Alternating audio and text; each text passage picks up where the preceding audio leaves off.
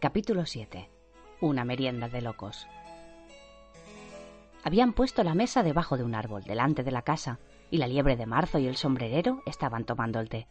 Sentado entre ellos había un lirón, que dormía profundamente, y los otros dos apoyaban los codos sobre él y hablaban sin más por encima de su cabeza. Muy incómodo para el lirón, pensó Alicia, aunque como está dormido, supongo que no le importa. La mesa era grande, pero los tres se apretujaban muy juntos en uno de los extremos.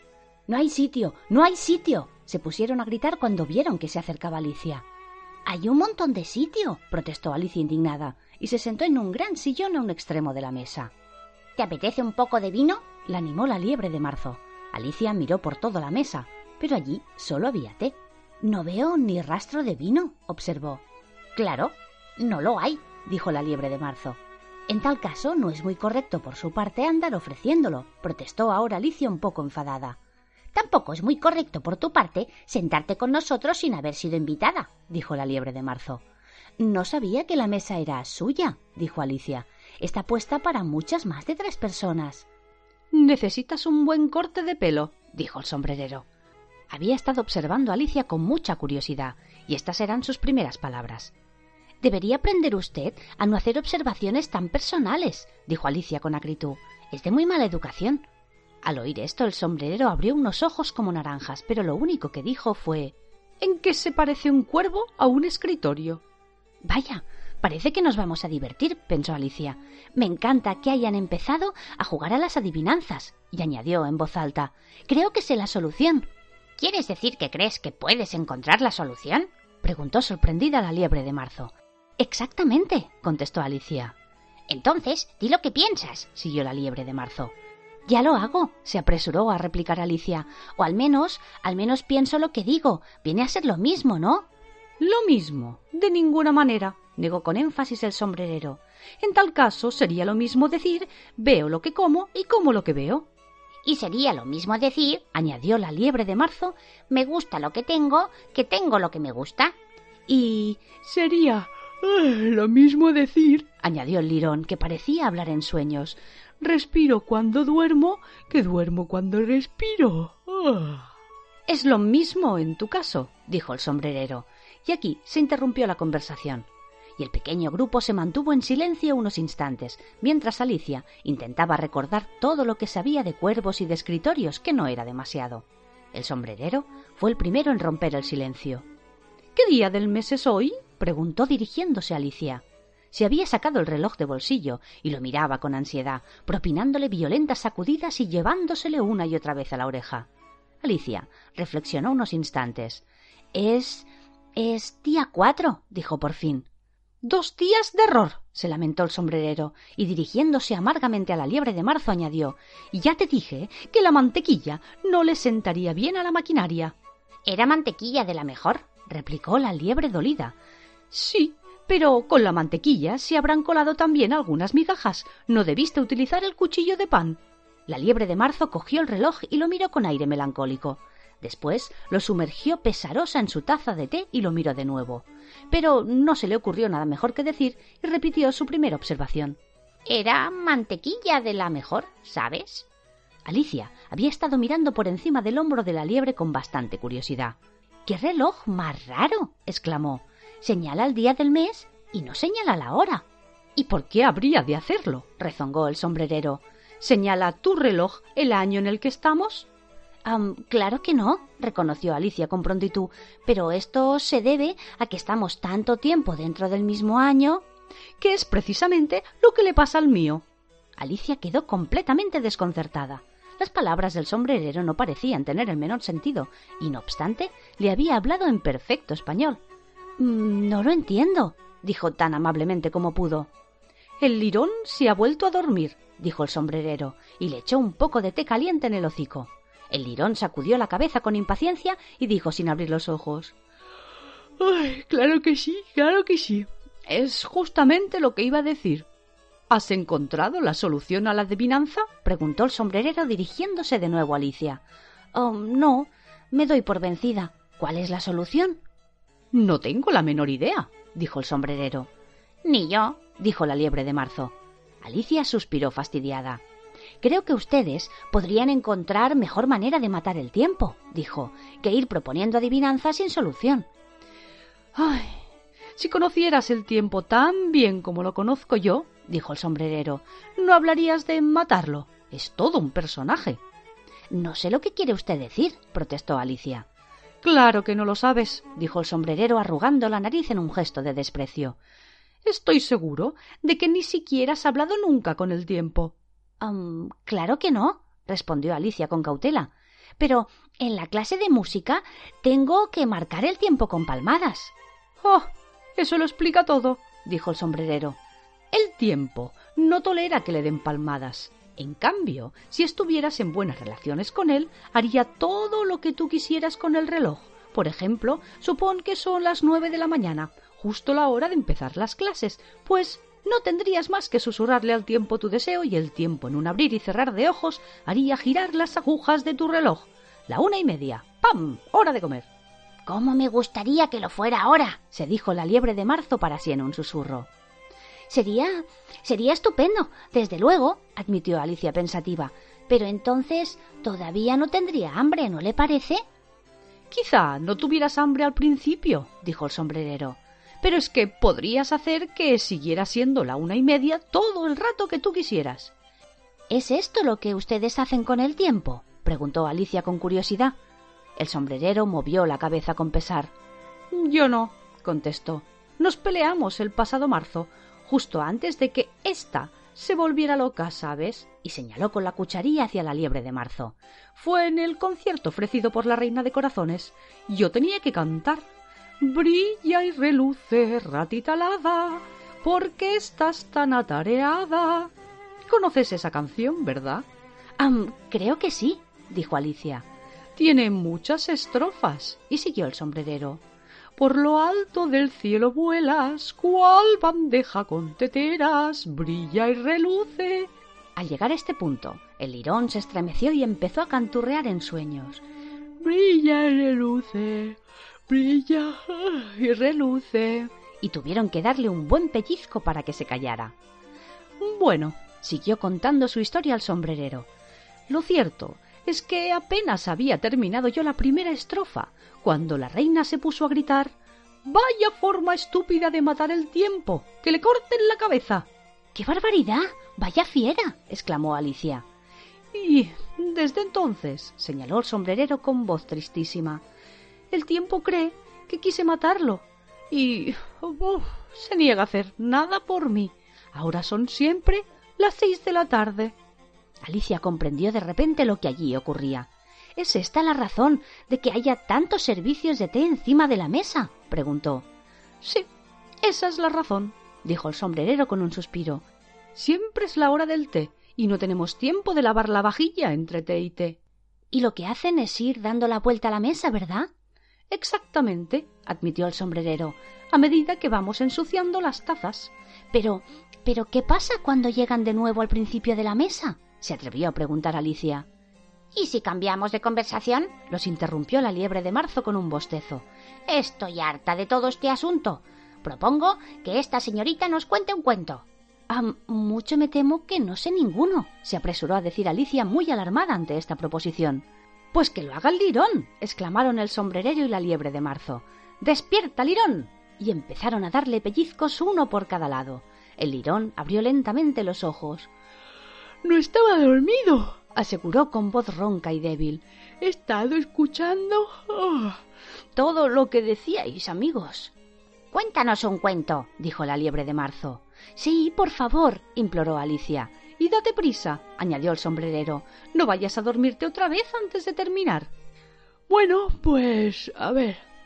Había una vez tres hermanitas, empezó apresuradamente el lirón, y se llamaban oh, Elsie, Lacey y Tilly, y vivían en el fondo de un pozo. ¿Y, ¿Y de qué se alimentaban? preguntó Alicia, que siempre se interesaba mucho por todo lo que fuera comer y beber. Sí. se alimentaban de melaza, contestó Lirón, después de reflexionar unos segundos. No pueden haberse alimentado solo de melaza, observó Alicia con amabilidad. Se habrían puesto enfermísimas. Alicia hizo un esfuerzo por imaginar lo que sería vivir de una forma tan extraordinaria, pero no lo veía claro, de modo que siguió preguntando ¿Y, ¿y por qué vivían en el fondo de un pozo? Toma más té, ofreció solícita la liebre de marzo. Hasta ahora no he tomado nada, protestó Alicia en tono ofendido, de modo que no puedo tomar más. ¿Quieres decir que no puedes tomar menos? puntualizó el sombrerero. Es mucho más fácil tomar más que nada. Nadie le pedía su opinión, dijo Alicia. ¿Quién está haciendo ahora observaciones personales? preguntó el sombrerero en tono triunfal. Alicia no supo qué contestar a esto, así pues optó por servirse un poquito de té y pan con mantequilla, y después se volvió hacia el lirón y le repitió la misma pregunta. ¿Por qué vivían en el fondo de un pozo? El lirón caviló de nuevo durante unos dos minutos. Era un. un. un pozo de melaza. No existe tal cosa. Alicia había hablado con energía, pero el sombrerero y la liebre de marzo la hicieron callar con sus ch, ch, mientras el lirón rezongaba indignado. Si no sabes comportarte con educación, será mejor que termines tú el cuento. No, por favor, continúe, dijo Alicia en tono humilde. No volveré a interrumpirle. ¿Puede que exista uno de esos pozos? Pues claro que existe uno, exclamó el lirón indignado, pero sin embargo estuvo dispuesto a seguir con el cuento. Así pues, nuestras tres hermanitas aprendían a sacar. ¿Qué sacaban? preguntó Alicia, olvidando su promesa. Melaza, contestó el lirón, sin tomarse esta vez tiempo para reflexionar. Quiero una taza limpia, les interrumpió el sombrerero. Corrámonos todos un sitio. Se cambió de silla mientras hablaba, y el lirón le siguió. La liebre de marzo pasó a ocupar el sitio del lirón, y Alicia ocupó a regañadientes el asiento de la liebre de marzo. El sombrerero era el único que salía ganando con el cambio, y Alicia estaba bastante peor que antes, porque la liebre de marzo acababa de derramar leche en su plato. Alicia no quería ofender otra vez al lirón, de modo que empezó a hablar con mucha prudencia. Pero es que no lo entiendo. ¿De dónde sacaban la melaza? Uno puede sacar agua de un pozo de agua, dijo el sombrerero. ¿Por qué no iba a poder sacar melaza de un pozo de melaza? No seas estúpida. Pero es que ellas estaban dentro, bien adentro, le dijo Alicia al lirón, no queriéndose dar por enterada de las últimas palabras del sombrerero. Claro que estaban bien. Ah, estaban de lo más requete bien.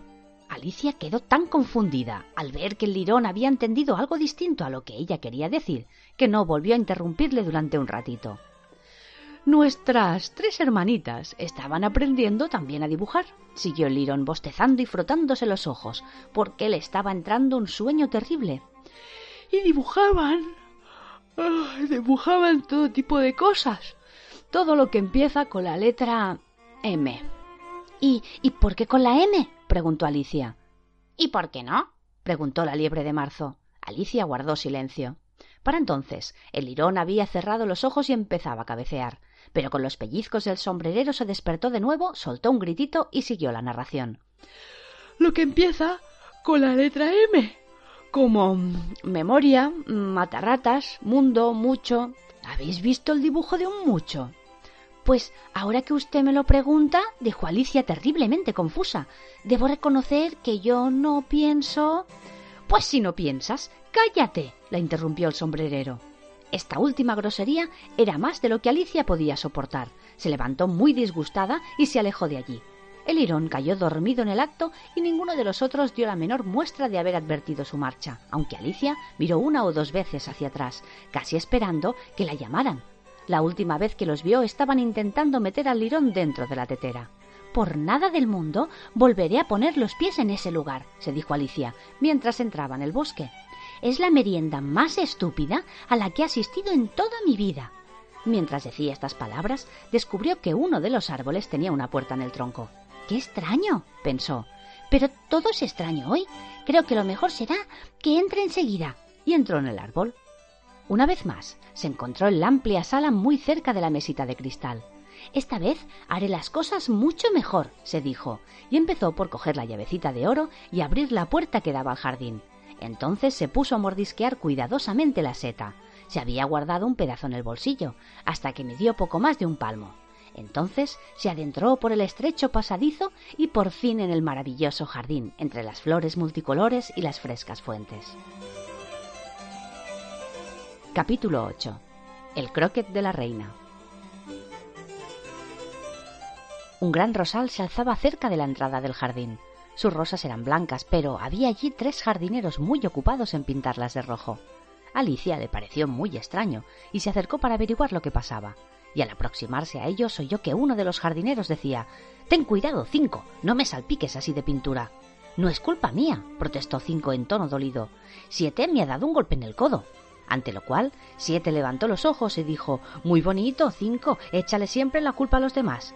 Mejor será que calles esa boca, dijo Cinco. Ayer mismo oí decir a la reina que debían cortarte la cabeza. ¿Por qué? preguntó el que había hablado en primer lugar. Eso no es asunto tuyo, dos, dijo Siete. Claro que es asunto suyo, protestó Cinco, y voy a decírselo. Fue por llevarle a la cocinera bulbos de tulipán en vez de cebollas. Siete tiró la brocha al suelo y estaba empezando a decir Vaya, de todas las injusticias cuando sus ojos se fijaron casualmente en Alicia, que estaba allí observándolos, y se cayó en el acto. Los otros dos se volvieron también hacia ella, y los tres hicieron una profunda reverencia. ¿Querrían hacer el favor de decirme? empezó Alicia con cierta timidez. ¿Por qué están pintando esas rosas? Cinco y siete no dijeron nada, pero miraron a dos. Dos empezó con una vocecita temblorosa. Ah, pues verá usted, señorita, el hecho es que esto tenía que haber sido un rosal rojo, y nosotros plantamos uno blanco por equivocación, y si la reina lo descubre, nos cortarán a todos la cabeza, ¿sabe? Así que ya ve, señorita, estamos haciendo lo posible antes de que ella llegue para. En ese momento, Cinco, que había estado mirando ansiosamente por el jardín, gritó La reina. la reina. y los tres jardineros se arrojaron inmediatamente de bruces en el suelo. Se oía un ruido de muchos pasos y Alicia miró a su alrededor ansiosa por ver a la reina. Primero aparecieron diez soldados enarbolando tréboles. Tenían la misma forma que los tres jardineros, oblonga y plana, con las manos y los pies en las esquinas.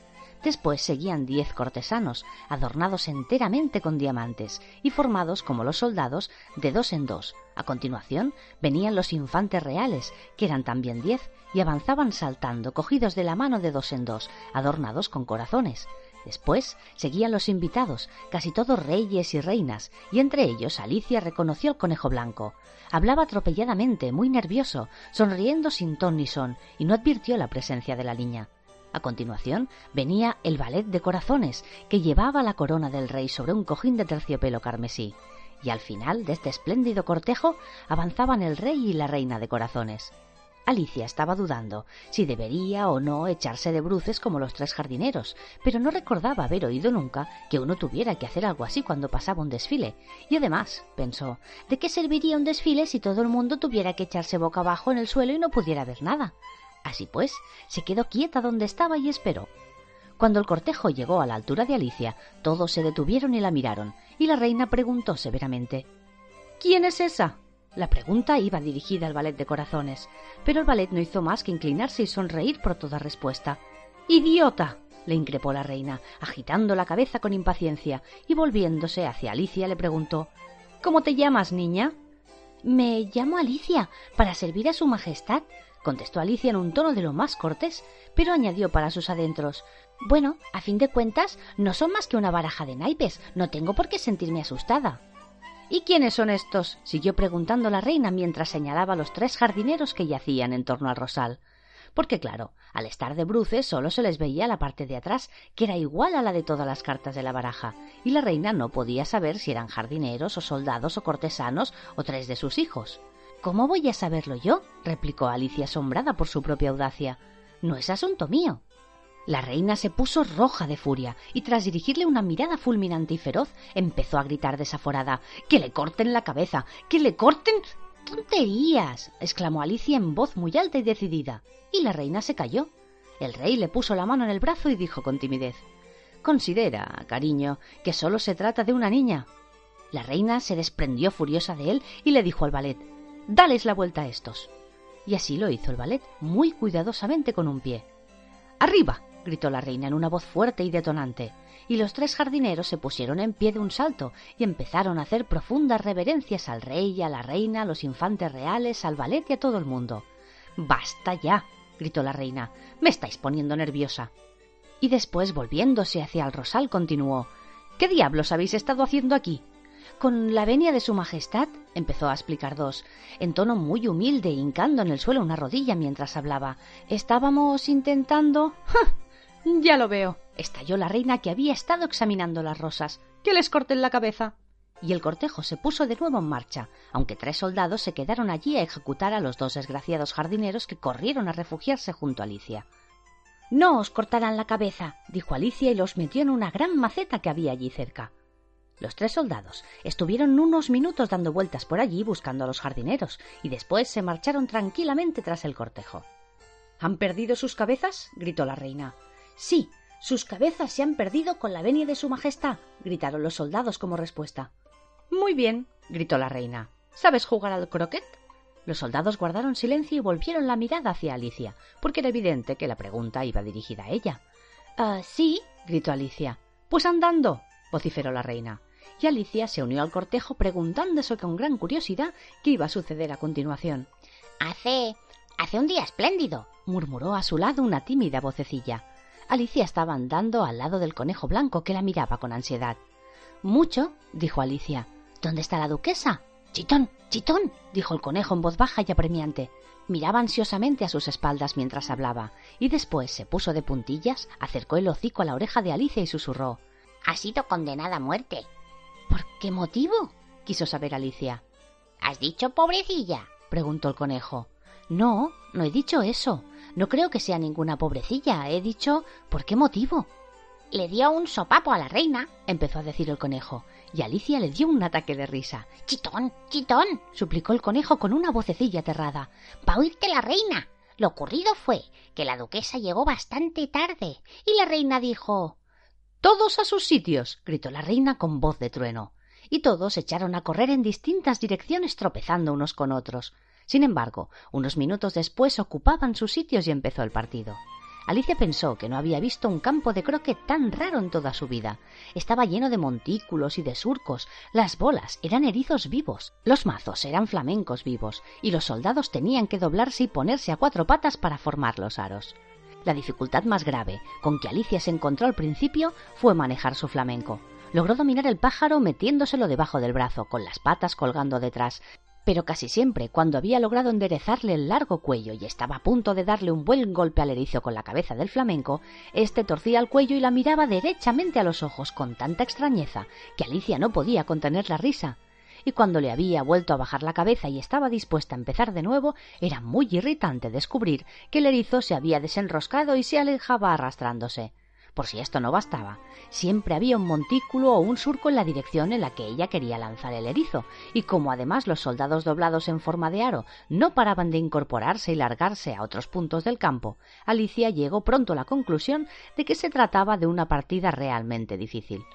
Los jugadores jugaban todos a la vez, sin esperar su turno, discutiendo sin cesar y disputándose los erizos y al poco rato la reina había caído en un paroxismo de furor y andaba de un lado para otro dando patadas en el suelo y gritando a cada momento que le corten a ese la cabeza. que le corten a ese la cabeza. Alicia empezó a sentirse incómoda. A decir verdad, ella no había tenido ninguna disputa con la reina, pero sabía que podía suceder en cualquier instante, y entonces pensaba ¿qué será de mí? Aquí todo lo arreglan cortando cabezas. Lo extraño es que quede todavía alguien con vida. Estaba buscando, pues, alguna forma de escapar y preguntándose si podría hacerlo sin que se dieran cuenta, cuando advirtió una extraña aparición en el aire. Al principio quedó muy desconcertada, pero después de observarla unos minutos, descubrió que se trataba de una sonrisa y se dijo Es el gato de Cheshire. Ahora tendré a alguien con quien poder hablar. Alicia esperó hasta que aparecieron los ojos y entonces le saludó con un gesto. De nada servirá que le hable, pensó, hasta que tenga orejas o al menos una de ellas. Un minuto después había aparecido toda la cabeza, y Alicia dejó en el suelo su flamenco y empezó a contar lo que ocurría en el juego, muy contenta de tener a alguien que la escuchara. El gato creía sin duda que su parte visible era ya suficiente y no apareció nada más. Me parece que no juegan ni un poco limpio, empezó Alicia en tono quejumbroso, y se pelean de un modo tan terrible que no hay quien se entienda, y no parece que haya reglas ningunas, y si las hay, nadie hace caso de ellas, y no puedes imaginar qué lío es que las cosas estén vivas. Por ejemplo, hay bailaro que me tocaba jugar ahora, justo al otro extremo del campo y le hubiera dado ahora mismo al erizo de la reina, pero se largó cuando vio que se acercaba al mío. ¿Qué te parece la reina? preguntó el gato en voz baja. No me gusta nada, dijo Alicia. Es tan exagerada. En este momento advirtió que la reina estaba justo detrás de ella, escuchando lo que decía, de modo que siguió. Tan, tan exageradamente dada a ganar que no merece la pena terminar la partida. La reina sonrió y reanudó su camino. ¿Con quién estás hablando? preguntó el rey, acercándose a Alicia y mirando la cabeza del gato con gran curiosidad. Es un amigo mío, un gato de Cheshire, dijo Alicia. Permita que se lo presente. No me gusta ni pizca su aspecto, aseguró el rey. Sin embargo, puede besar mi mano si así lo desea. Ah, prefiero no hacerlo, confesó el gato. No seas impertinente, dijo el rey, y no me mires así. Y se refugió detrás de Alicia mientras hablaba. Un gato puede mirar cara a cara a un rey, sentenció Alicia. Lo he leído en un libro, pero no recuerdo cuál. Bueno, pues hay que eliminarlo, dijo el rey con decisión, y llamó a la reina, que precisamente pasaba por allí. Querida, me gustaría que eliminaras a este gato. Para la reina solo existía un modo de resolver los problemas, fueran grandes o pequeños. Que le corten la cabeza, ordenó sin molestarse siquiera echar una ojeada. Yo mismo iré a buscar el verdugo, dijo el rey apresuradamente y se alejó corriendo de allí. Alicia pensó que sería mejor que ella volviese al juego y averiguase cómo iba la partida, pues oyó a lo lejos la voz de la reina que aullaba de furor. Acababa de dictar sentencia de muerte contra tres de los jugadores por no haber jugado cuando les correspondía su turno, y a Alicia no le gustaba ni pizca el cariz que estaba tomando todo aquello, porque la partida había llegado a tal punto de confusión que le era imposible saber cuándo le tocaba jugar y cuándo no. Así pues, se puso a buscar su erizo. El erizo se había enzarzado en una pelea con otro erizo, y esto le pareció a Alicia una excelente ocasión para hacer una carambola.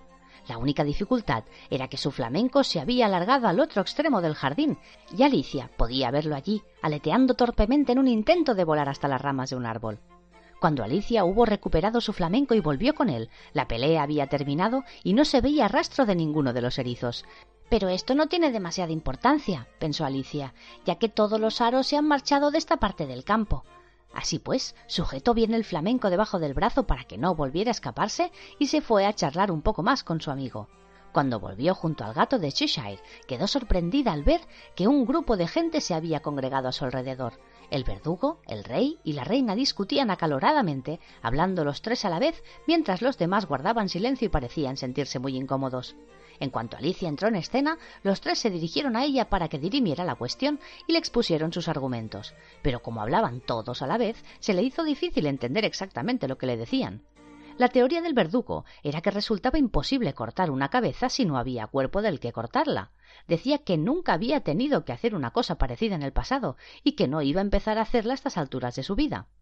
La teoría del rey era que todo lo que tenía una cabeza podía ser decapitado y que se dejara de tonterías. La teoría de la reina era que si no solucionaban el problema inmediatamente, haría cortar la cabeza a cuantos la rodeaban. Era esta última amenaza la que hacía que todos tuvieran un aspecto tan grave y asustado.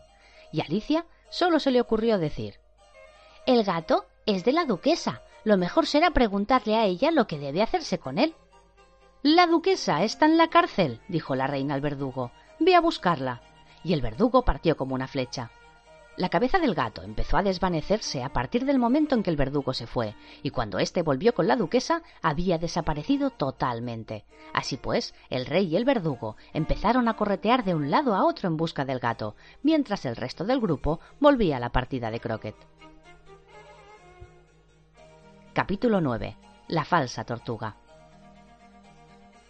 No sabes lo contenta que estoy de volver a verte, querida mía, dijo la duquesa mientras cogía a Alicia cariñosamente del brazo y se la llevaba a pasear con ella. Alicia se alegró de encontrarla de tan buen humor y pensó para sus adentros que quizá fuera solo la pimienta lo que la tenía hecha una furia cuando se conocieron en la cocina. Cuando yo sea duquesa, se dijo, aunque no con demasiadas esperanzas de llegar a serlo, no tendré ni una pizca de pimienta en mi cocina. La sopa está muy bien sin pimienta. A lo mejor es la pimienta lo que pone a la gente de mal humor. Siguió pensando muy contenta de haber hecho un nuevo descubrimiento, y el vinagre lo que hace a las personas agrias, y la mantequilla lo que las hace amargas, y el regaliz y las golosinas lo que hace que los niños sean dulces. Ojalá la gente lo supiera, entonces no serían tan tacaños con los dulces. Entretanto, Alicia casi se había olvidado de la duquesa y tuvo un pequeño sobresalto cuando oyó su voz muy cerca del oído. Estás pensando en algo, querida, y eso hace que te olvides de hablar. No puedo decirte en este instante la moraleja de esto, pero la recordaré enseguida. Quizá no tenga moraleja, se atrevió a observar Alicia. Calla, calla, criatura, dijo la duquesa. Todo tiene una moraleja, solo falta saber encontrarla. Y se apretujó más estrechamente contra Alicia mientras hablaba. Alicia no le gustaba mucho tenerla tan cerca, primero porque la duquesa era muy fea y segundo porque tenía exactamente la estatura precisa para apoyar la barbilla en el hombro de Alicia y era una barbilla puntiaguda de lo más desagradable. Sin embargo, como no le gustaba ser grosera, lo soportó lo mejor que pudo. La partida va ahora un poco mejor, dijo en un intento de reanudar la conversación. Así es, afirmó la duquesa, y la moraleja de esto es Oh, el amor, el amor, el amor hace girar el mundo. Cierta persona dijo, reconoció Alicia, que el mundo giraría mejor si cada uno se ocupara de sus propios asuntos. Bueno, bueno, en el fondo viene a ser lo mismo, dijo la duquesa, y hundió un poco más la puntiaguda barbilla en el hombro de Alicia al añadir. Y la moraleja de esto es Qué manía en buscarle a todo una moraleja, pensó Alicia. Me parece que estás sorprendida de que no te pase el brazo por la cintura, dijo la duquesa tras unos instantes de silencio. La razón es que tengo mis dudas sobre el carácter de tu flamenco. ¿Quieres que intente el experimento? A lo mejor le da un picotazo, replicó prudentemente Alicia, que no tenía las menores ganas de que se animara a intentar el experimento. Es verdad, reconoció la duquesa. Los flamencos y la mostaza pican, y la moraleja de esto es pájaros de igual plumaje hacen buen maridaje. Solo que la mostaza no es un pájaro, observó Alicia. Tienes toda la razón, dijo la duquesa. ¿Con qué claridad planteas las cuestiones? Es un mineral, creo, dijo Alicia. Claro que lo es, asintió la duquesa, que parecía dispuesta a estar de acuerdo con todo lo que decía Alicia. Hay una gran mina de mostaza cerca de aquí. Y la moraleja de esto es Ah, ya me acuerdo, exclamó Alicia, que no había prestado atención a este último comentario. Es un vegetal. No tiene aspecto de serlo, pero lo es. Enteramente de acuerdo, dijo la duquesa. Y la moraleja de esto es sé lo que quieras parecer, o si quieres que lo diga de un modo más simple, nunca imagines ser diferente de lo que a los demás pudieras parecer o hubieses parecido ser si les hubiera parecido que no fueses lo que eres. Me parece que esto lo entendería mejor, dijo Alicia amablemente, si lo hubiera escrito, pero tal como usted lo dice no puedo seguir el hilo. Esto no es nada comparado con lo que podría decir si quisiera, afirmó la duquesa con orgullo. Por favor, no se moleste en decirlo de una manera más larga, imploró Alicia. Oh, no hables de molestias, dijo la duquesa. Te regalo con gusto todas las cosas que he dicho hasta el momento. Vaya regalito, pensó Alicia. Menos mal que no existen regalos de cumpleaños de este tipo, pero no se atrevió a decirlo en voz alta. ¿Otra vez pensativa? preguntó la duquesa hundiendo un poco más la afilada barbilla en el hombro de Alicia. Tengo derecho a pensar, ¿no? replicó Alicia con acritud, porque empezaba a estar harta de la duquesa. Exactamente el mismo derecho, dijo la duquesa, que el que tienen los cerdos a volar y la mora. Pero en este punto, con gran sorpresa de Alicia, la voz de la duquesa se perdió en un susurro, precisamente en medio de su palabra favorita, moraleja, y el brazo con el que tenía cogida Alicia empezó a temblar. Alicia levantó los ojos y vio que la reina estaba delante de ellas, con los brazos cruzados y el ceño tempestuoso. Hermoso día, Majestad, empezó a decir la duquesa en voz baja y temblorosa. Ahora vamos a dejar las cosas bien claras, rugió la reina dando una patada en el suelo mientras hablaba. O tú, o tu cabeza, tenéis que desaparecer del mapa, y en menos que cante un gallo. Elige. La duquesa eligió y desapareció a toda prisa. Y ahora volvamos al juego, le dijo la reina Alicia. Alicia estaba demasiado asustada para decir esa boca mía, pero siguió dócilmente a la reina hacia el campo de croquet. Los otros invitados habían aprovechado la ausencia de la reina y se habían tumbado a la sombra, pero cuando la vieron aparecer, se apresuraron a volver al juego mientras la reina se limitaba a señalar que un segundo de retraso les costaría la vida. Todo el tiempo que estuvieron jugando, la reina no dejó de pelearse con los otros jugadores, ni dejó de gritar que le corten a este la cabeza, que le corten a esta la cabeza. Aquellos a los que condenaba eran puestos bajo vigilancia de los soldados, que naturalmente tenían que dejar de hacer aros, de modo que al cabo de una media hora no quedaba ni un solo aro, y todos los jugadores, excepto el rey, la reina y Alicia, estaban arrestados bajo sentencia de muerte. Entonces la reina abandonó la partida casi sin aliento y le preguntó a Alicia ¿Has visto ya la falsa tortuga? Ah, no, dijo Alicia. Ni siquiera sé lo que es una falsa tortuga. ¿Nunca has comido sopa de tortuga? Preguntó la reina. Pues hay otra sopa que parece de tortuga, pero no lo es de auténtica tortuga. La falsa tortuga sirve para hacer esa sopa. Pues nunca he visto ninguna, ni he oído hablar de ella, dijo Alicia. Andando pues, ordenó la reina, y la falsa tortuga te contará su historia. Mientras se alejaban juntas, Alicia oyó que el rey decía en voz baja a todo el grupo Quedáis todos perdonados. Vaya, eso sí que está bien, se dijo Alicia, que se sentía muy inquieta por el gran número de ejecuciones que la reina había ordenado. Al poco rato llegaron junto a un grifo que yacía profundamente dormido al sol. Arriba, perezoso, ordenó la reina, y acompaña a esta señorita a ver la falsa tortuga ya que oiga su historia. Yo tengo que volver a vigilar unas cuantas ejecuciones que he ordenado. Y se alejó de allí, dejando a Alicia sola con el grifo. Alicia no le gustaba nada el aspecto de aquel bicho, pero pensó que a fin de cuentas quizá estuviera más segura si se quedaba con él que si volvía atrás con el basilisco de la reina. Así pues, esperó. El grifo se incorporó y se frotó los ojos. Después estuvo mirando a la reina hasta que se perdió de vista. Después soltó una carcajada burlona. tiene gracia, dijo el grifo medio para sí, medio dirigiéndose a Alicia. ¿Qué es lo que tiene gracia? preguntó Alicia. Ella, contestó el grifo. Todos son fantasías suyas. Nunca ejecutan a nadie, ¿sabes? Venga, vamos. Aquí todo el mundo da órdenes, pensó Alicia mientras lo seguía con desgana. No había recibido tantas órdenes en toda mi vida. Jamás. No habían andado mucho cuando vieron a la falsa tortuga a lo lejos, sentada, triste y solitaria sobre una roca, y al acercarse, Alicia pudo oír que suspiraba como si se le partiera el corazón. Le dio mucha pena. ¿Qué desgracia le ha ocurrido? preguntó al grifo, y el grifo contestó casi con las mismas palabras que antes. Todos son fantasías suyas. No le ha ocurrido ninguna desgracia, ¿sabes? Venga, vamos. Así pues, llegaron junto a la falsa tortuga, que los miró con sus grandes ojos llenos de lágrimas, pero no dijo nada. Aquí esta señorita quiere conocer tu historia. Pues voy a contársela, dijo la falsa tortuga con voz grave y quejumbrosa.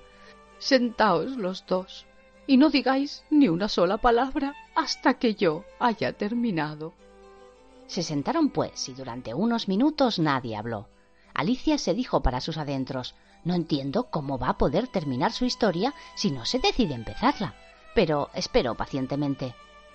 Hubo un tiempo, dijo por fin la falsa tortuga en un profundo suspiro, en que yo era una tortuga de verdad. Estas palabras fueron seguidas por un silencio muy largo, roto solo por algún que otro graznido del grifo y por los constantes sollozos de la falsa tortuga.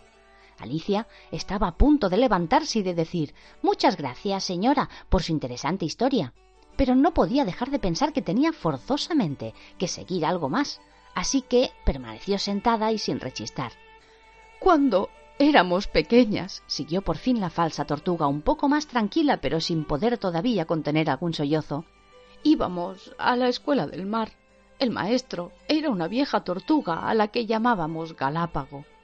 ¿Por qué la llamaban Galápago si no era un Galápago? preguntó Alicia. La llamábamos Galápago porque siempre estaba diciendo que tenía a gala enseñar en una escuela de pago, explicó la falsa tortuga de mal humor. Realmente, eres una niña bastante tonta. Tendrías que avergonzarte de ti misma por preguntar cosas tan evidentes, añadió el grifo. Y el grifo y la falsa tortuga permanecieron sentados en silencio, mirando a la pobre Alicia que hubiera querido que se la tragara la tierra. Por fin el grifo le dijo a la falsa tortuga Sigue con tu historia, querida. No vamos a pasarnos el día en esto. Y la falsa tortuga siguió con estas palabras Sí, Íbamos a la escuela del mar, aunque tú no lo creas. Yo nunca dije que no lo creyera, la interrumpió Alicia. Sí lo hiciste, dijo la falsa tortuga. Cállate esa boca, añadió el grifo antes de que Alicia pudiera volver a hablar. Recibíamos una educación perfecta, dijo la falsa tortuga. En realidad, íbamos a la escuela todos los días. También yo voy a la escuela todos los días, dijo Alicia. No hay motivo para presumir tanto. ¿Una escuela con clases especiales? Preguntó la falsa tortuga con cierta ansiedad. Sí, contestó Alicia. Tenemos clases especiales de francés y de música. ¿Y de lavado? preguntó la falsa tortuga. Claro que no, protestó Alicia indignada. En tal caso, no vas en realidad a una buena escuela, dijo la falsa tortuga en tono de alivio. En nuestra escuela había clases especiales de francés, de música y lavado. Pues no han debido servirle de gran cosa, observó Alicia, viviendo en el fondo del mar. Yo no tuve ocasión de aprender, dijo la falsa tortuga con un suspiro. Solo asistí a las clases normales. ¿Y en qué consistían? Pues, naturalmente, nos enseñaban ante todo a beber y escupir, y después las cuatro operaciones de la aritmética ambición, sustitución, feificación y dimisión replicó la falsa tortuga que lo confundía todo y había querido decir en realidad leer y escribir y adicción y sustracción, multiplicación y división. Nunca he oído eso de feificación, se atrevió a decir Alicia. El grifo levantó atónito las dos patas delanteras. ¿Cómo? ¿No sabes qué es feificación? Al menos sabrás lo que es embellecimiento. sí, dijo Alicia titubeando. Ah, significa. Significa hacer una cosa un poco más bella. Bueno, continuó el grifo. Pues si no sabes ahora lo que significa feificar, es que eres tonta de remate. ¿Qué otras cosas aprendían allí? dijo Alicia cuando se sintió con ánimos para seguir preguntando. Bueno, teníamos histeria, prosiguió la falsa tortuga, llevando la cuenta con las extremidades de las aletas. Histeria antigua y moderna y bidujo. El profesor era un viejo congrio que venía una vez a la semana. Él los enseñó a bidujar y a tintar al voleo. ¿Y, ¿y eso qué era? volvió a preguntar Alicia. Bueno, yo no puedo enseñártelo, contestó la falsa tortuga. Estoy demasiado vieja y el grifo no aprendió nunca. No tenía tiempo, explicó el grifo, pero iba a clase de letras y tuvimos un maestro estupendo, un viejo cangrejo. Pues yo no fui nunca a sus clases, confesó la falsa tortuga con un suspiro. Dice que enseñaba patín y remo. Continuó confundiéndose una vez más, puesto que se refería en realidad a latín y griego. Así es, así es, asintió el grifo, dando también él un suspiro, y los dos animales se taparon la cara con las patas. ¿Y cuántas horas al día duraban esas clases? preguntó Alicia con ganas de cambiar el tema de una conversación que los ponía tan tristes. Diez horas el primer día, nueve el segundo, y así sucesivamente, una hora menos cada día. ¡Qué horario tan extraño! Por eso se llaman cursos, explicó el grifo, porque se acursan, decía acursan por acortan, cada día. Esa idea era completamente nueva para Alicia y estuvo dándole muchas vueltas antes de hacer otra pregunta. Entonces, el día que hiciera once tenía que ser fiesta, ¿no? Claro que lo era, asintió la falsa tortuga. ¿Y entonces cómo se las arreglaban el día doce? preguntó Alicia con curiosidad. Basta ya de cursos, interrumpió el grifo en tono mandón. Ahora, cuéntale algo de los juegos. Capítulo 10. El baile de la langosta. La falsa tortuga suspiró profundamente y se pasó el dorso de una aleta por los ojos. Miró a Alicia y le quiso decir algo, pero durante uno o dos minutos los sollozos le ahogaron la voz. Como si tuviera un hueso atragantado, comentó el grifo, y se puso enérgicamente a sacudirla y a darle golpes en la espalda. Por fin, la falsa tortuga recobró la voz y reanudó su explicación mientras torrentes de lágrimas le corrían por las mejillas. Tal vez tú no hayas vivido mucho en el fondo del mar. Desde luego que no, dijo Alicia. Y quizá no hayas entrado nunca en contacto con una langosta. Alicia empezó a decir Una vez comí pero se interrumpió a toda prisa y dijo No, nunca. Y, y, y por lo tanto, no puedes tener ni idea de lo delicioso que es el baile de la langosta. No, reconoció Alicia. ¿Qué clase de baile es ese? Verás, dijo el grifo. Primero se forma una línea a lo largo de la playa. Dos líneas, gritó la falsa tortuga. Focas, tortugas, salmones y demás. Entonces, cuando se han quitado todas las medusas. Cosa que por lo general lleva bastante tiempo, interrumpió el grifo. Se dan dos pasos al frente.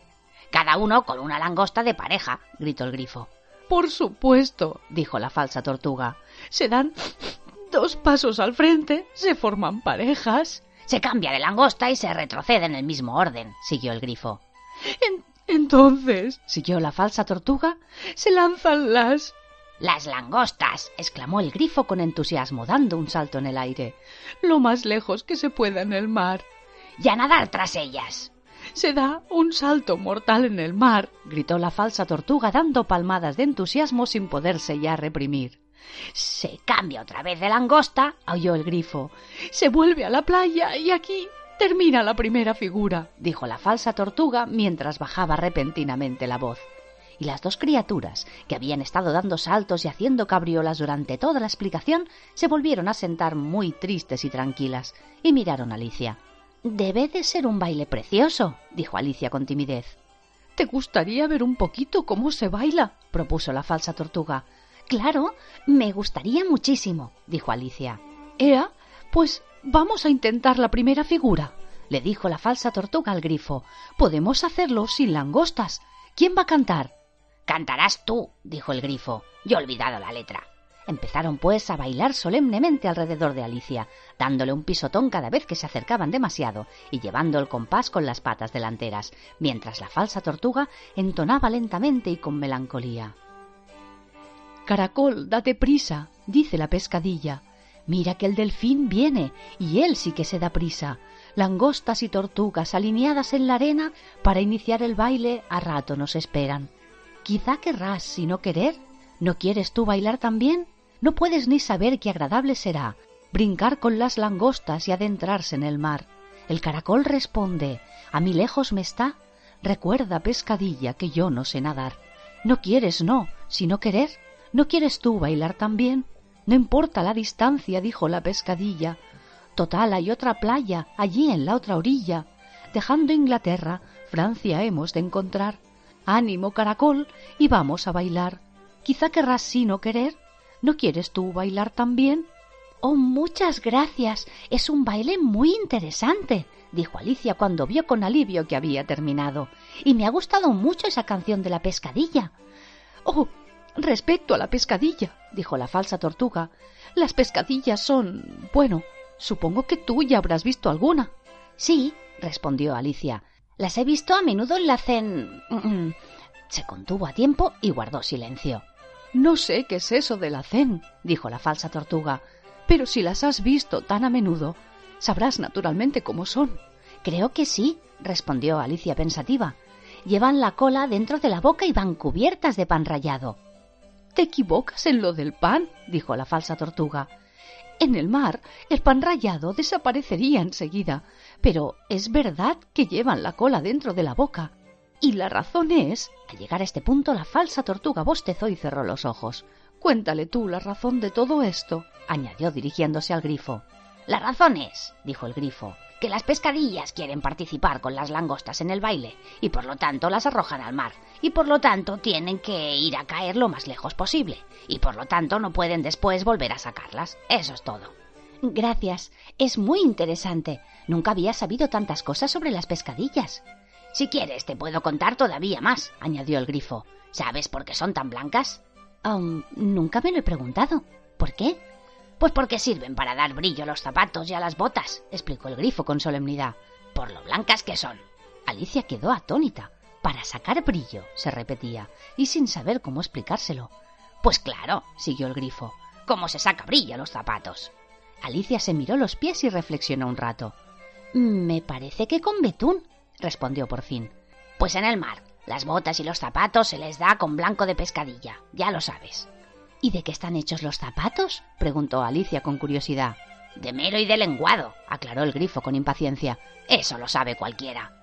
Si yo hubiera sido pescadilla, dijo Alicia, que todavía pensaba en la canción. Sí, si yo hubiera sido la pescadilla, le habría dicho al delfín Haga el favor de marcharse. No queremos estar con usted. No tenía más remedio que estar con él, afirmó la falsa tortuga. No hay ningún pez sensato que no vaya acompañado a todas partes de un delfín. ¿De veras? preguntó Alicia muy sorprendida. Naturalmente, replicó la falsa tortuga. Si se me acercara un pez y me hablara de un viaje, lo primero que yo le preguntaría sería sobre el delfín, porque el delfín depende del viaje. ¿Quiere usted decir delfín o delfín? inquirió Alicia. Quiero decir lo que digo, exclamó la falsa tortuga ofendida. Ea, cuéntanos ahora tú tus aventuras, añadió el grifo. Puedo contarles mis aventuras a partir de esta mañana, dijo Alicia con cierta timidez. Pero no serviría de nada retroceder hasta ayer, porque ayer yo era otra persona. Explica todo esto. No, no, las aventuras primero, exclamó el grifo con impaciencia. Las explicaciones ocupan demasiado tiempo. Así pues, Alicia empezó a contar a sus aventuras a partir del momento en que vio por primera vez al conejo blanco. Al principio estaba un poco nerviosa porque las dos criaturas se pegaron a ella, una a cada lado, con ojos y bocas abiertos como naranjas, pero fue cobrando valor a medida que avanzaba su relato. Sus oyentes guardaron un silencio completo hasta que llegó el momento en el que había recitado Eres viejo, padre Guillermo, a la oruga, y todo le había salido al revés. Al llegar a este punto, la falsa tortuga dio un profundo suspiro y dijo Esto es muy extraño.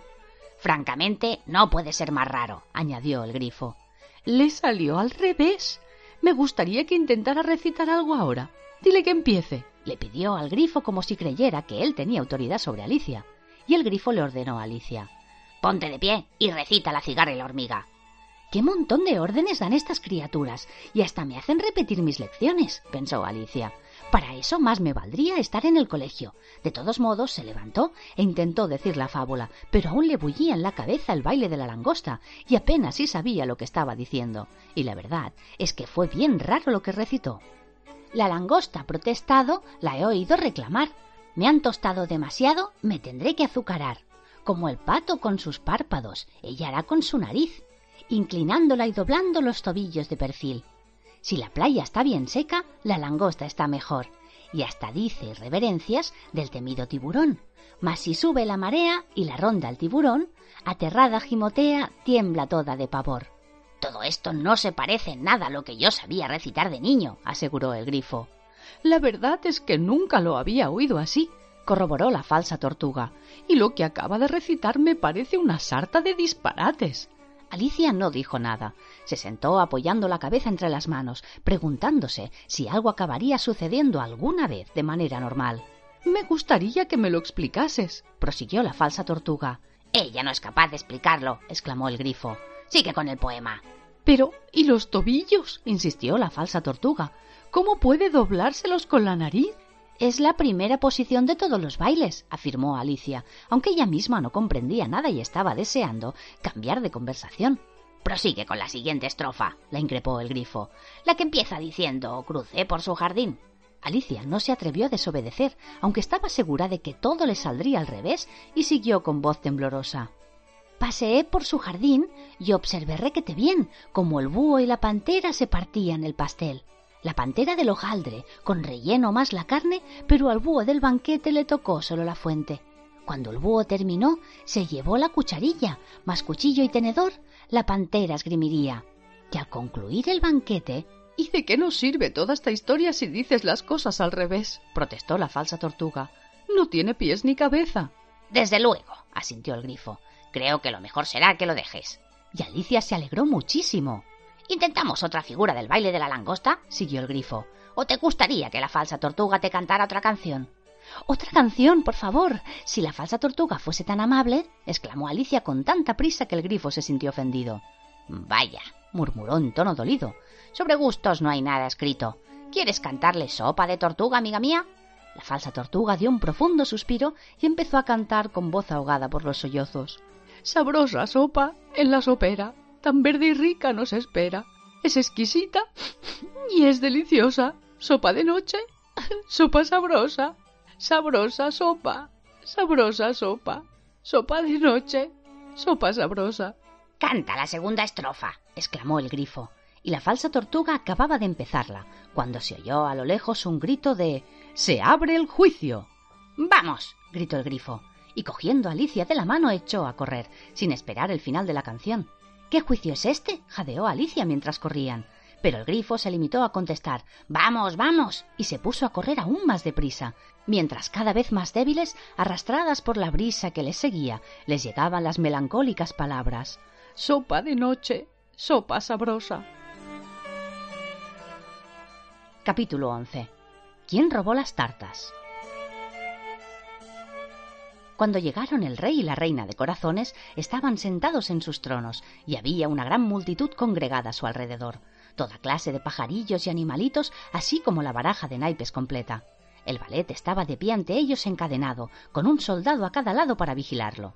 Y cerca del rey estaba el conejo blanco, con una trompeta en una mano y un rollo de pergamino en la otra. Justo en el centro de la sala había una mesa y encima de ella una gran bandeja de tartas. Tenían tan buen aspecto que a Alicia se le hizo la boca agua al verlas. Ojalá el juicio termine pronto y repartan la merienda, pensó. Pero no parecía haber muchas posibilidades de que así fuera, y Alicia se puso a mirar lo que ocurría a su alrededor para matar el tiempo. No había estado nunca en un tribunal de justicia, pero había leído cosas sobre ellos en los libros, y se sintió muy satisfecha al ver que sabía el nombre de casi todo lo que allí había. Aquel es el juez, se dijo a sí misma, porque lleva esa gran peluca. El juez, por cierto, era el propio rey, y como llevaba la corona encima de la peluca, no parecía sentirse demasiado cómodo, y desde luego no tenía buen aspecto. Y aquello es el estrado del jurado, se dijo Alicia. Esas doce criaturas, se vio obligada a decir criaturas, sabéis porque algunos eran animales de pelo y otros de pluma. Supongo que son los miembros juramentados del jurado, repitió estas últimas palabras dos o tres veces para sí, sintiéndose orgullosa. Alicia pensaba, y con razón, que muy pocas niñas de su edad podían saber su significado, aunque tal vez hubiera bastado decir los jurados. Los doce jurados estaban escribiendo afenosamente en unas pizarras. ¿Qué están haciendo? le susurró Alicia al grifo. No pueden tener nada que anotar ahora, antes de que el juicio haya empezado. Están anotando sus nombres, susurró el grifo como respuesta. No vaya a ser que los olviden antes de que termine el juicio. Bichejos estúpidos, empezó a decir Alicia en voz alta y despectiva, pero se detuvo rápidamente al oír que el conejo blanco gritaba Silencio en la sala.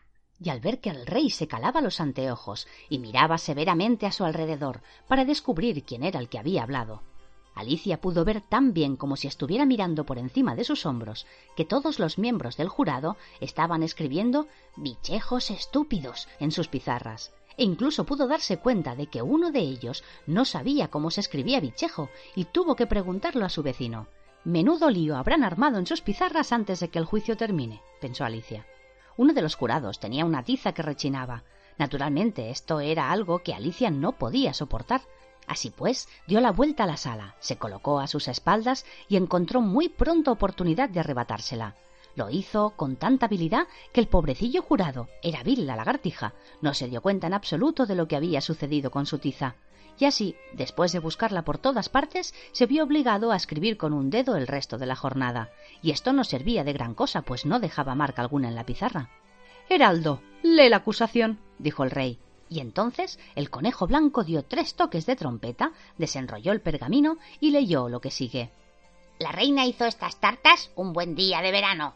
El ballet las vio sabrosas y el bribón las ha robado. Considerad vuestro veredicto, ordenó el rey al jurado. Todavía no, todavía no, le interrumpió apresuradamente el conejo. Hay muchas otras cosas antes que esto.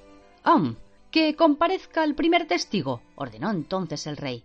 Y el conejo dio tres toques de trompeta y gritó ¡Primer testigo! El primer testigo era el sombrerero. Compareció con una taza de té en una mano y un pedazo de pan con mantequilla en la otra. Os ruego me perdonéis, Majestad, empezó, por traer aquí estas cosas, pero no había terminado de tomar el té cuando fui convocado a este juicio. Deberías haber terminado, dijo el rey. ¿Cuándo empezaste? El sombrerero miró a la liebre de marzo que del brazo del lirón le había seguido hasta allí. Me parece que fue el 14 de marzo. El 15, corrigió la liebre de marzo. El 16, rectificó el lirón. Anotad todo esto, ordenó el rey al jurado y los miembros del jurado se apresuraron a escribir las tres fechas en sus pizarras y después sumaron las tres cifras y redujeron el resultado a céntimos y pesetas. Quítate tu sombrero, ordenó el rey al sombrerero. No es mío, Majestad, dijo el sombrerero. Sombrero robado. exclamó el rey, volviéndose hacia los miembros del jurado, que inmediatamente tomaron nota del hecho. Los tengo para vender, añadió el sombrerero como explicación. Ninguno es mío, soy sombrerero. Al llegar a este punto, la reina se caló los anteojos y empezó a examinar severamente al sombrerero, que se puso pálido y se echó a temblar. Di lo que tengas que declarar, exigió el rey, y no te pongas nervioso, o te hago ejecutar en el acto. Esto no pareció animar al testigo en absoluto. Se apoyaba ora sobre un pie, ora sobre otro, miraba inquieto a la reina y era tal su confusión que dio un tremendo mordisco a la taza de té creyendo que se trataba el pan con mantequilla.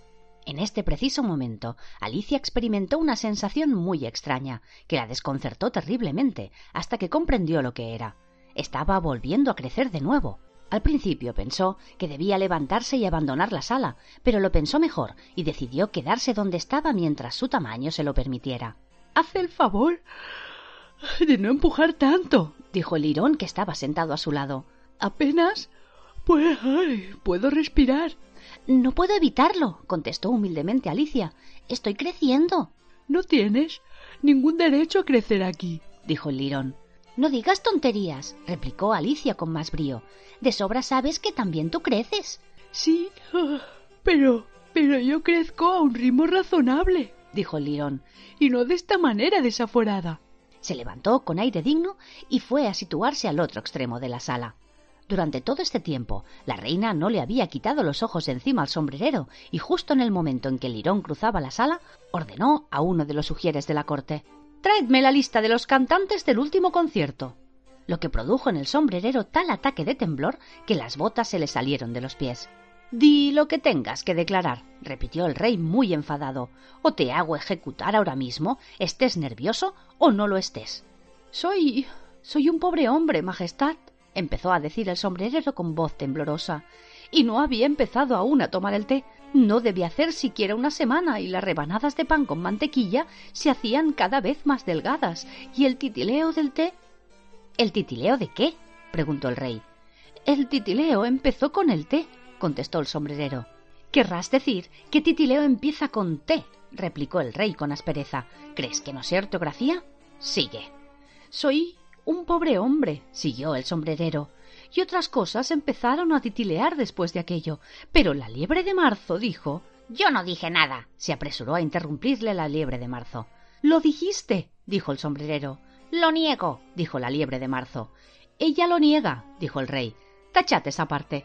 Bueno, en cualquier caso, el lirón dijo, siguió el sombrerero y miró ansioso a su alrededor para ver si el lirón también lo negaba, pero el lirón no negó nada porque estaba profundamente dormido. Después de esto, continuó el sombrerero, cogí un poco más de pan con mantequilla. Pero, ¿qué fue lo que dijo el lirón? preguntó uno de los miembros del jurado.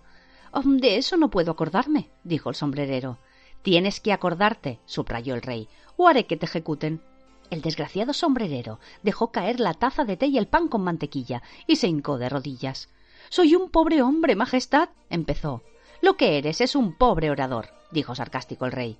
Al llegar a este punto, uno de los conejillos de Indias empezó a aplaudir y fue inmediatamente reprimido por los sugieres de la corte. Como eso de reprimir suele resultar difícil de entender, voy a explicar con exactitud lo que pasó. Los sugieres tenían un gran saco de lona, cuya boca se cerraba con una cuerda. Dentro de ese saco metieron al conejillo de cabeza por delante y se sentaron encima. Me alegro muchísimo de haber visto esto, se dijo Alicia. Estoy harta de leer en los periódicos que al final de un juicio estalló una salva de aplausos que fue inmediatamente reprimida por los sugieres de la sala, y nunca comprendí hasta ahora qué es lo que quería decir. Si esto es todo lo que sabes del caso, ya puedes bajar del estrado, siguió diciendo el rey. No puedo bajar más bajo, dijo el sombrerero, porque ya estoy en el mismísimo suelo. Entonces puedes sentarte, replicó el rey. Al llegar a este punto, el otro conejillo de Indias empezó a aplaudir y fue también reprimido. Vaya, con esto se acaban los conejillos de Indias, se dijo Alicia. Me parece que todo irá mejor sin ellos. Preferiría terminar de tomar el té, dijo el sombrerero lanzando una mirada inquieta hacia la reina, que estaba leyendo la lista de cantantes. Puede retirarte, dijo el rey y el sombrerero salió volando de la sala, sin esperar siquiera el tiempo suficiente para ponerse los zapatos. Y al salir, que le corten la cabeza, añadió la reina dirigiéndose a uno de los ujieres. Pero el sombrerero se había perdido de vista antes de que el ujier pudiera llegar a la puerta de la sala. Llama al siguiente testigo, dijo el rey. Y el siguiente testigo era la cocinera de la duquesa. Llevaba el pote de pimienta en la mano, y Alicia supo que era ella, incluso antes de que entrara en la sala, por el modo en que la gente que estaba cerca de la puerta empezó a estornudar. Di lo que tengas que declarar, ordenó el rey. De eso nada, dijo la cocinera. El rey miró con ansiedad al conejo blanco, y el conejo blanco dijo en voz baja Su Majestad debe interrogar detenidamente a este testigo. Bueno, si debo hacerlo, lo haré, dijo el rey con resignación y tras cruzarse de brazos y mirar de hito en hito a la cocinera con aire amenazador, preguntó con voz profunda ¿De qué se hacen las tartas? Sobre todo, de pimienta, respondió la cocinera. Ah, melaza, dijo a sus espaldas una voz soñolienta. Prended a ese lirón, chilló la reina. Decapitad ese lirón, arrojad ese lirón de la sala, reprimidle, pellizcadle, dejadle sin bigotes. Durante unos minutos reinó gran confusión en la sala, para arrojar de ella el lirón, y cuando todos volvieron a ocupar sus puestos, la cocinera había desaparecido. no importa, dijo el rey con aire de alivio. Llama al siguiente testigo, y añadió a media voz dirigiéndose a la reina. Realmente, cariño, deberías interrogar tú al próximo testigo. Estas cosas me dan dolor de cabeza. Alicia observó al conejo blanco que examinaba la lista y se preguntó con curiosidad quién sería el próximo testigo. Porque hasta ahora poco han sacado el limpio, se dijo para sí. Imaginad su sorpresa cuando el conejo blanco, elevando al máximo volumen su vocecilla, leyó el nombre de Alicia. Capítulo 12. La declaración de Alicia. Estoy aquí, gritó Alicia y olvidando en la emoción del momento lo mucho que había crecido en los últimos minutos, se puso en pie con tal precipitación que golpeó con el borde de su falda el estrado de los jurados y todos los miembros del jurado cayeron de cabeza encima de la gente que había debajo y quedaron allí pataleando y agitándose y esto le recordó a Alicia intensamente la pecera de peces de colores que ella había volcado sin querer la semana anterior. Oh, le ruego que me perdonen, exclamó Alicia y empezó a levantarlos a toda prisa, pues no podía apartar de su mente el accidente de la pecera, y tenía la vaga sensación de que era preciso recogerlos cuanto antes y devolverlos al estrado, o de lo contrario morirían. El juicio no puede seguir, dijo el rey con voz muy grave, hasta que todos los miembros del jurado hayan ocupado debidamente sus puestos. Todos los miembros del jurado, repitió con mucho énfasis, mirando severamente a Alicia mientras decía estas palabras.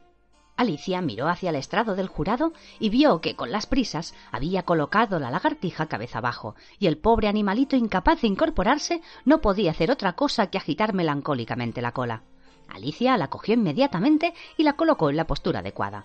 Aunque no creo que sirva de gran cosa, se dijo para sí. Me parece que el juicio no va a cambiar en nada por el hecho de que este animalito esté de pies o de cabeza.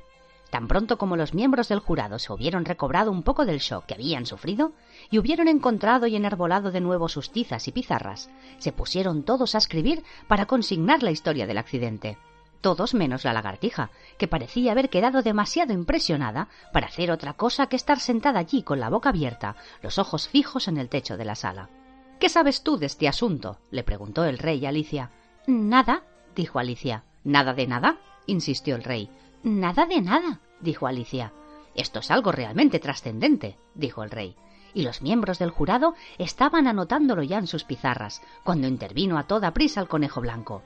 Naturalmente, Su Majestad ha querido decir intranscendente, dijo en tono muy respetuoso, pero frunciendo el ceño y haciéndole signos de inteligencia al rey mientras hablaba. Intrascendente es lo que he querido decir, naturalmente, se apresuró a decir el rey, y empezó a mascullar para sí trascendente, intrascendente, trascendente, intrascendente, como si estuviera intentando decidir qué palabra sonaba mejor. Parte del jurado escribió trascendente y otra parte escribió intrascendente.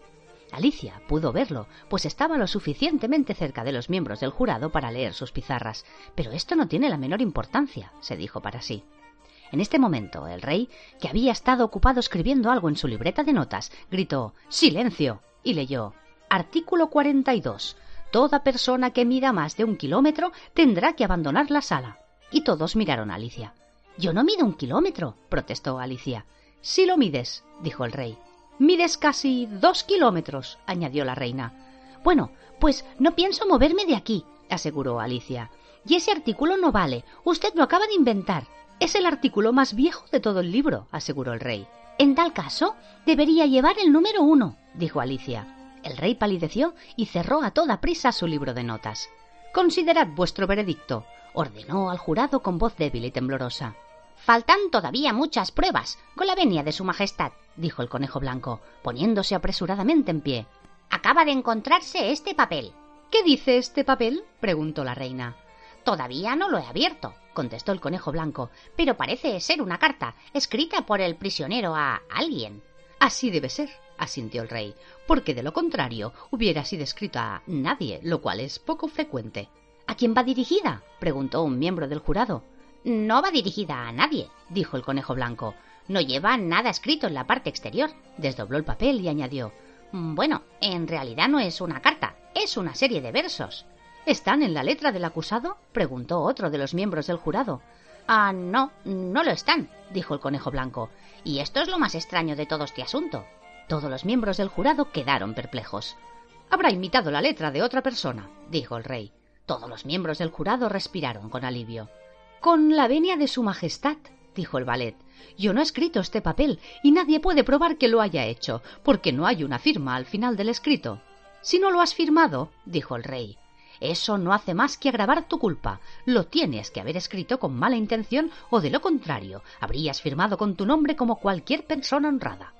Un unánime aplauso siguió a estas palabras. En realidad, era la primera cosa sensata que el rey había dicho en todo el día. Esto prueba tu culpabilidad naturalmente, exclamó la reina. Por lo tanto, que le corten. Eso no prueba nada de nada, protestó Alicia. Si ni siquiera sabemos lo que hay escrito en el papel. Léelo, ordenó el rey al conejo blanco. El conejo blanco se puso las gafas. ¿Por dónde debo empezar? ¿Con la venia de su majestad? preguntó. Empieza por el principio, dijo el rey con gravedad, y sigue hasta llegar al final. Allí te paras. Se hizo un silencio de muerte en la sala, mientras el conejo blanco leía los siguientes versos. Dijeron que fuiste a verla y que hablaste a él de mí. Mi carácter gustó a ella, mas yo a nadar no aprendí. Él juró que yo no era, bien sabemos que es verdad, pero si ella insistiera, ¿qué te podría pasar?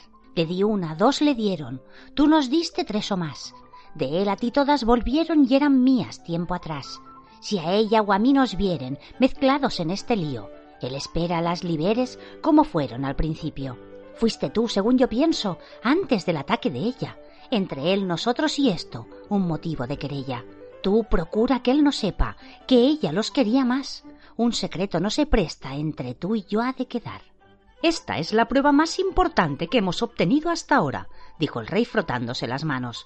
Así pues, que el jurado proceda a. Si alguno de vosotros es capaz de explicarme este galimatías, dijo Alicia. Había crecido tanto en los últimos minutos que no le daba ningún miedo interrumpir al rey. Le doy seis peniques. Yo estoy convencida de que estos versos no tienen ni pies ni cabeza. Todos los miembros del jurado escribieron en sus pizarras. Ella está convencida de que estos versos no tienen ni pies ni cabeza, pero ninguno se atrevió a explicar el contenido del escrito. Si el poema no tiene sentido, dijo el rey, esto nos evitará muchas complicaciones, porque no tendremos que buscárselo. Y, sin embargo, siguió apoyando el papel sobre sus rodillas y mirándolo con ojos entornados. Me parece que yo veo algún significado. Y yo a nadar no aprendí. Tú no sabes nadar, ¿o sí? añadió dirigiéndose al ballet. El ballet sacudió tristemente la cabeza. ¿Tengo yo aspecto de saber nadar? dijo. Desde luego no lo tenía, ya que estaba hecho enteramente de cartón. Hasta aquí todo encaja, observó el rey y siguió murmurando para sí mientras examinaba los versos. Bien sabemos que es verdad. Evidentemente se refiere al jurado. Pero si ella insistiera, tiene que ser la reina. ¿Qué te podría pasar? ¿Qué? En efecto, le di una, dos le dieron. Vaya, esto debe ser lo que él hizo con las tartas. Pero después sigue, a ti todas volvieron, observó Alicia. Claro, y aquí están, exclamó triunfante el rey, señalando las tartas que había sobre la mesa. Está más claro que el agua. Y más adelante, antes del ataque de ella. Tú nunca tienes ataques, ¿verdad, querida? le dijo a la reina. Nunca, rugió la reina furiosa, arrojando un tintero contra la pobre lagartija. La infeliz lagartija había renunciado ya a escribir en su pizarra con el dedo, porque se dio cuenta de que no dejaba marca, pero ahora se apresuró a empezar de nuevo, aprovechando la tinta que le había caído chorreando por la cara, hasta que ésta se secó. Entonces las palabras del verso no pueden atacarte a ti, dijo el rey mirando alrededor con una sonrisa. Reinaba un silencio de muerte. Es un juego de palabras, tuvo que explicar el rey con acritud y mal humor. Y ahora todos rieron que el jurado considere su veredicto, ordenó el rey por centésima vez aquel día. No, no, protestó la reina. Primero la sentencia, el veredicto después. Valiente idiotez, exclamó Alicia alzando la voz. ¿Qué ocurrencia pedir la sentencia primero? Cállate la boca, gritó la reina, poniéndose de color púrpura. No quiero, dijo Alicia. Que le corten la cabeza, chilló la reina grito pelado, pero nadie se movió. ¿Quién le va a hacer caso? dijo Alicia. Al llegar este momento ya había crecido hasta su estatura normal. No sois todos más que una baraja de naipes. Al oír esto, la baraja se elevó por los aires y se precipitó en picado contra ella.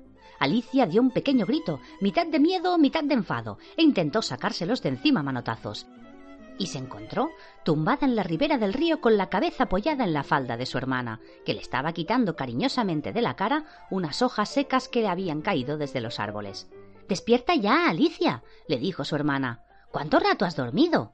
Oh, he tenido un sueño tan extraño, dijo Alicia, y le contó a su hermana, tan bien como sus recuerdos lo permitieron, todas las sorprendentes aventuras que hemos estado leyendo, y cuando hubo terminado, su hermana le dio un beso y le dijo Realmente ha sido un sueño extraño, cariño, pero ahora corre a merendar, se está haciendo tarde. Así pues, Alicia se levantó y se alejó corriendo de allí, y mientras corría no dejó de pensar en el maravilloso sueño que había tenido.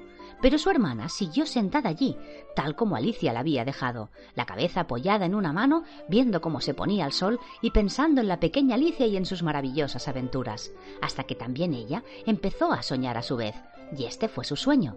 Primero soñó en la propia Alicia y le pareció sentir de nuevo las manos de la niña apoyadas en sus rodillas y ver sus ojos brillantes y curiosos fijos en ella.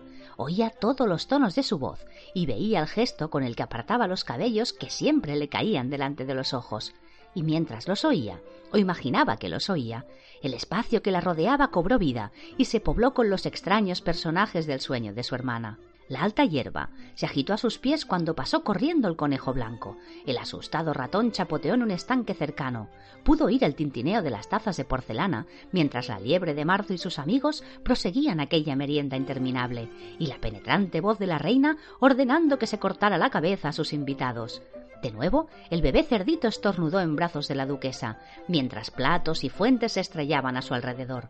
De nuevo, se llenó el aire con los graznidos del grifo, el rechinar de la tiza de la lagartija y los aplausos de los reprimidos conejillos de indias, mezclado todo con el distante sollozar de la falsa tortuga.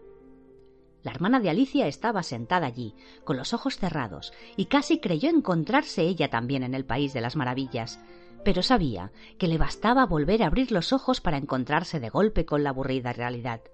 La hierba sería solo agitada por el viento y el chapoteo del estanque se debería al temblor de las cañas que crecían en la orilla. El tintineo de las tazas de té se transformaría en el resonar de unos cencerros y la penetrante voz de la reina en los gritos de un pastor. Y los sustornudos del bebé, los graznidos del grifo y todos los otros ruidos misteriosos se transformarían, ella lo sabía, en el confuso rumor que llegaba desde una granja vecina, mientras el lejano balar de los rebaños sustituía los sollozos de la falsa tortuga. Por último, imaginó cómo sería, en el futuro, esa pequeña hermana suya, cómo sería Alicia cuando se convirtiera en una mujer, y pensó que Alicia conservaría a lo largo de los años el mismo corazón sencillo y entusiasma de su niñez, y que reuniría a su alrededor a otros chiquillos y haría brillar los ojos de los pequeños al contarles un cuento extraño, quizá ese mismo sueño, el del país de las maravillas, que había tenido años atrás, y que Alicia sentiría las pequeñas tristezas y se alegraría de los ingenuos goces de los chiquillos, recordando su propia infancia y los felices días de verano de antaño.